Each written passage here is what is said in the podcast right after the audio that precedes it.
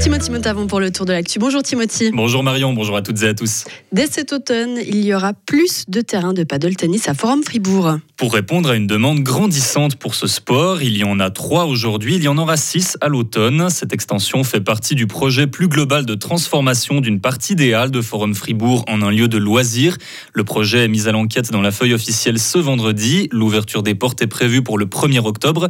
On pourra y trouver diverses offres de divertissement. Les explications de Marie D'abord, 12 nouvelles pistes de bowling, car c'est Free Bowling basé en centre-ville de Fribourg qui s'agrandit.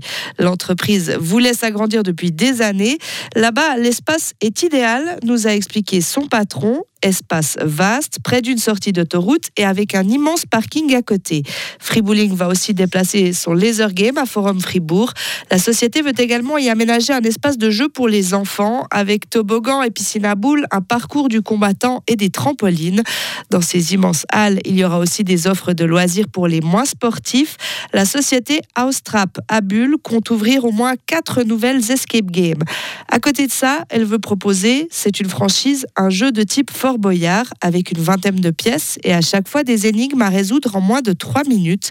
L'entreprise prévoit enfin un jeu populaire en France qui est en train d'arriver chez nous, baptisé Quiz Trap, avec des questions auxquelles il faut répondre sur un faux plateau télé. Forum Fribourg veut attirer dans ce nouvel espace 400 000 visiteurs par an contre 120 000 aujourd'hui.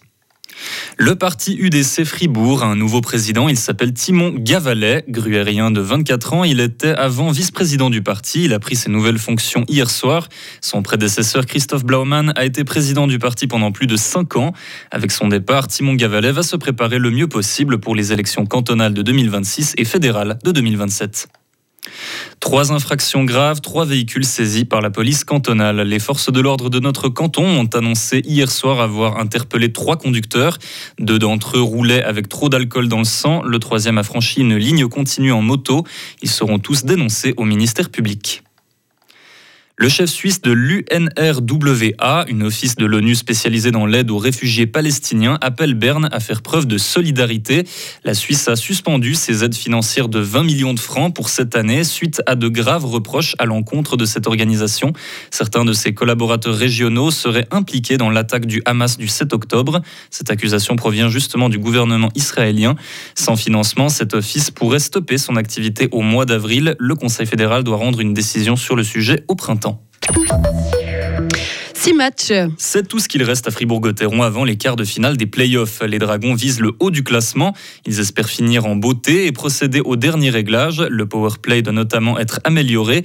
L'entraîneur Christian Dubé détaille à quel niveau ces joueurs doivent encore être plus efficaces. Sinon, honnêtement, euh, les gars sont très impliqués, tout le temps des erreurs. Et c'est, là, hier, les deux goals devant, devant le but, on est, on est, on est soft. Euh, donc, c'est des choses qu'on va améliorer aussi. Mais sinon, euh, pense qu'on est quand même, euh, depuis Noël, on est, la meilleure équipe dans la ligue. Puis euh, les gars sont très impliqués, donc euh, on continue à ajuster les choses, mais en général, c'est assez bien. Gotteron accueillera Langnau ce soir à 19h45. Toujours deuxième, les Dragons ont 5 points de retard sur la première place, toujours détenue par Zurich avec 99 points. Hier soir, les Zurichois ont gagné face à Berne 4 à 1. L'avant-dernière descente et l'avant-dernier Super G de la saison de ski alpin sont prévus pour aujourd'hui et demain en Norvège. La compétition d'aujourd'hui commencera dès midi. Marco Odermatt, indétrônable dans le classement du géant et de Coupe du Monde, pourrait faire très fort en s'offrant 121 points d'avance sur son dauphin Vincent Krischmair.